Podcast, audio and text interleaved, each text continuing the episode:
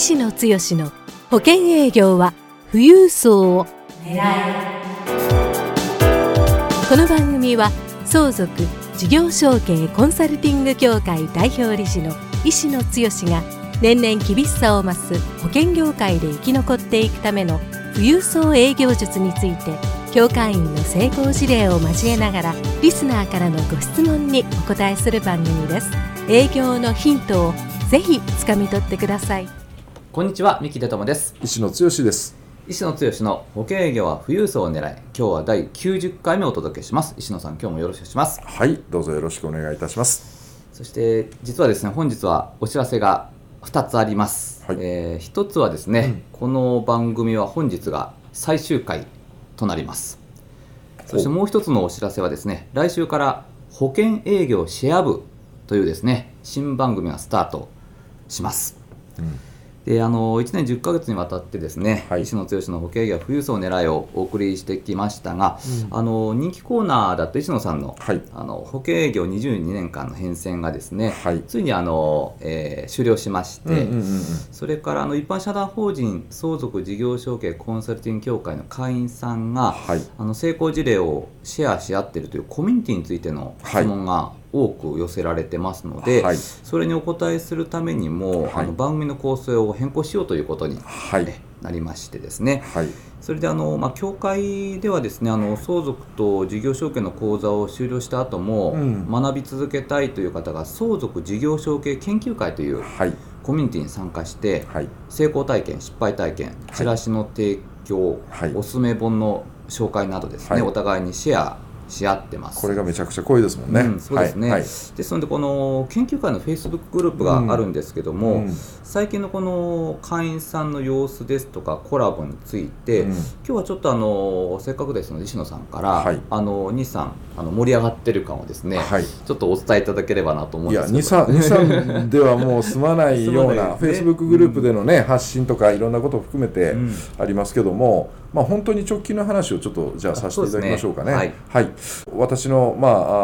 あー保険営業は富富裕層を狙いこれは、まあ、あくまでも私の観点から皆さんにお答えする番組だったんですけども、これからはそのおうちのコミュニティのメンバーがどんどん成功事例を上げていってるということで、私だけのノウハウではなくってそんなメンバーのね、えーノウハウなんかもお登場していただく機会も設けてやっていったらなというふうに思ってるんですけどもそんな中で、えー例えばですけども最近どんな傾向があるかって言ったら、あのーまあ、基本このリスナーの方っていうのは保険営業の方を中心に聞いていただいてると思うんですけども、えー相続事業承継とかテーマを切ったあテーマを設けて高度なコンサルティングをさせていただく内容でいくとですね最近、えーことに、えーうちの協会で目立ってきてるのは、生保セールスパーソン生保 FP と例えば不動産のプロの方、とのおコラボで、えーそこがあ成功事例になっていやクライアントさんにとっては、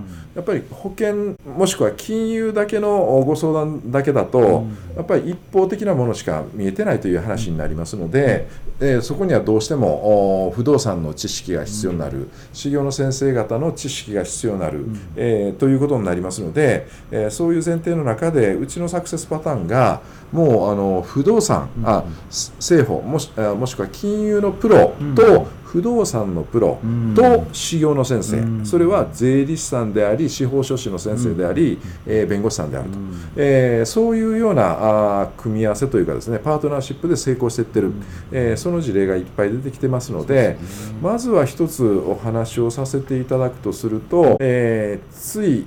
1年前ちょうど1年前ですかね K さんとしておきましょうかね、えー K さんというのは不動産のプロの方だったんですけどもその方が相続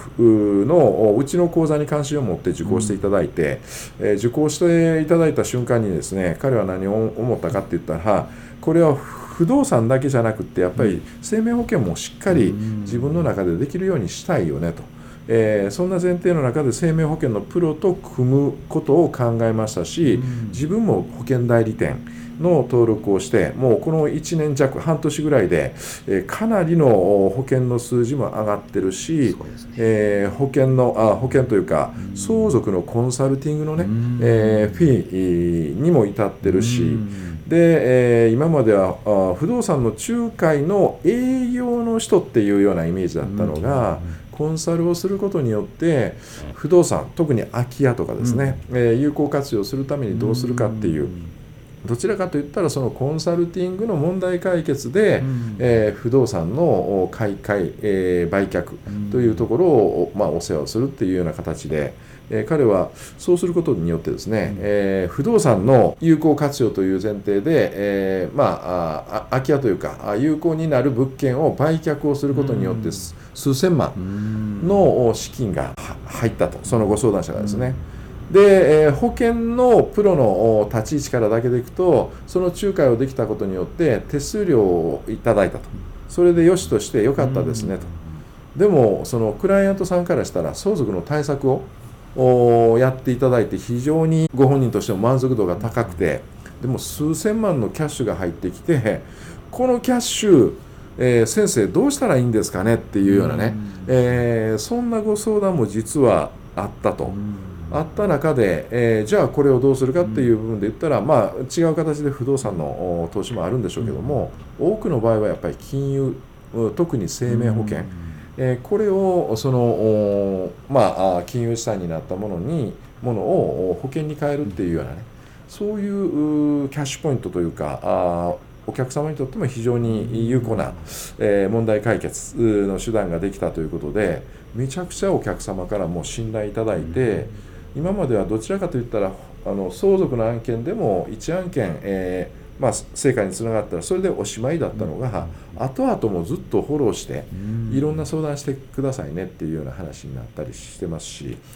でその K さんは今度何をするかって言ったら、えー、家族信託不動産の案件。これはまあ細かい話をするとここでは語りきれないんですけども、えー、不動産をどういうふうに、えー、認知認知症になった場合ですね、えー、その非相続人の方が、えー、資産を凍結されてしまうと。特に不動産賃貸なんかやってるとそこで問題が起こるから家族信託であったりその資産凍結対策をどうしたらいいか。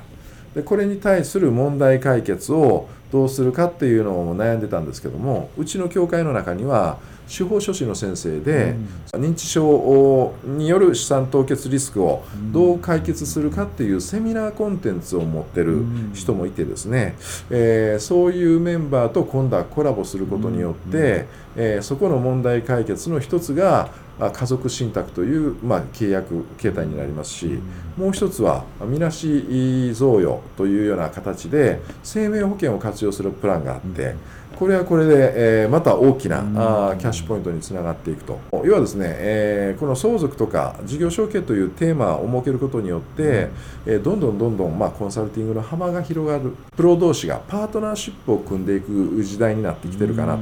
いうところが、まあ、顕著に去年の後半ぐらいから現れてきてますのでね。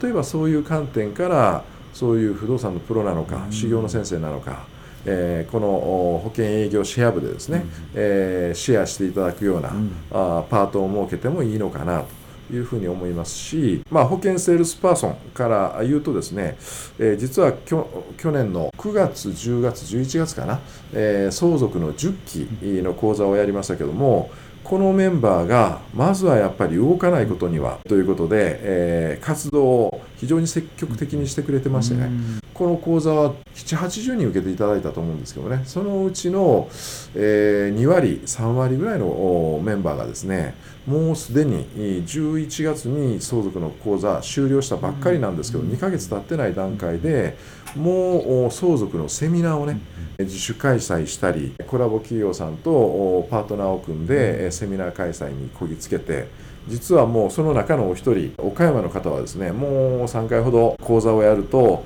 集客が思った以上に来ててで自分がやったセミナーセミナーなんかあんまりやったことがなかったのでどうなることかと思ってたけども非常に満足度の高いえー、アンケートを取ると100点満点でそその方はあのそれこそうちのメンバーでですね、えー、アンケートの取り方点数をつけてもらったらいいですよっていうこれも修行の先生からあ教わった内容だったん。ですけどもその通りやったら。100点が続出したとその自己の人からですね、えー、それだけ評価が高くて自分としても自信が上がって今の段階で言ったらその個別相談の案件だけでもう10件を超える、えー、相談の案件がもう年始からあもう立て続けに来てるので自分はもう逆に言ったらこんなに、えー、ある意味うまくいきすぎていいのかってちょっと戸惑いがあるみたいな感じですけどもね。ただうちの教会っていうのはそこから何が起こるか個別相談の時にどんなことを気にしないといけないかっていうところがしっかりもうシェアできる成功事例を持ったメンバーがいますのでまさしくそういう諸先輩。もちろん私の方からもアドバイスはさせていただきますけどもそんなのそんなみんなの知恵を寄せ集めてきてですね、えー、それでうちの教会がここ12年で一気にいろんな意味でスピードを上げてノウハウが溜まってきてるのかなと、うん、23の事例というお話だったんで、とりあえずはい、えー、そんなお話をさせていただきました。ありがとうございます。はい、まあ、そういう形でですね、この相続や事業承継の案件というのは、この最初の頃はこう、件数が少なくて、なかなかこの経験を踏む機会がないかと思うんですけども、はい、こういった形であの研究会で仲間の案件をこう詳しくシェアしていただいてそうですね、うん、であの一緒に対策を考えることで相続事業承継コンサルティングの疑似体験ができてであの成功のスピードがこう加速しているっていうところはね、はい、あるかと思いますので、はい、この新番組はですね、はい、あの相続事業承継研究会の会員さんにもご出演いただいて、でリスナーの方にどんどんとシェアしていただく予定ですので、ぜひあのその辺はお楽しみにしていただければと思います。であのそれだけじゃなくてあの引き続き石野さんにはあのご質問にもお答えいただきますのでどしどしご質問もお寄せいただければと思います。はい、はい、えー、それではですね今まで石野剛の保険営業は富裕層を狙いをお聞きいただきましてどうもありがとうございました。ありがとうございました。これからもですね、はい、保険営業シェア部で声お声を通してお会いいたしましょう。ということであのまずはですねこの保険営業シェア部ということをあのポッドキャストの中でこう検索していただいてまずは登録していただいてあのそちらの方にお引越しといいますかそちらで引き続きお聞きいただければと思います。はい、えー、それではですね来週はあの2月20日木曜日ですので、はい、ぜひあの2月20日木曜日にですねポッドキャストで登録をしていただければと思います。すね、あの1月以降曜日を月曜日から木曜日にね、ね。えー、お引越しをしたという感じですので、はい、そちらの方も皆さん、えー、気をつけて、えー、聞いていただければと思います。すね、はい、はい、えー、それでは来週もお楽しみにということで、えー、石野剛の保険や富裕層を狙い今日は最終回をお届けしました。石野さん今日もありがとうございました。はいどうもありがとうございます。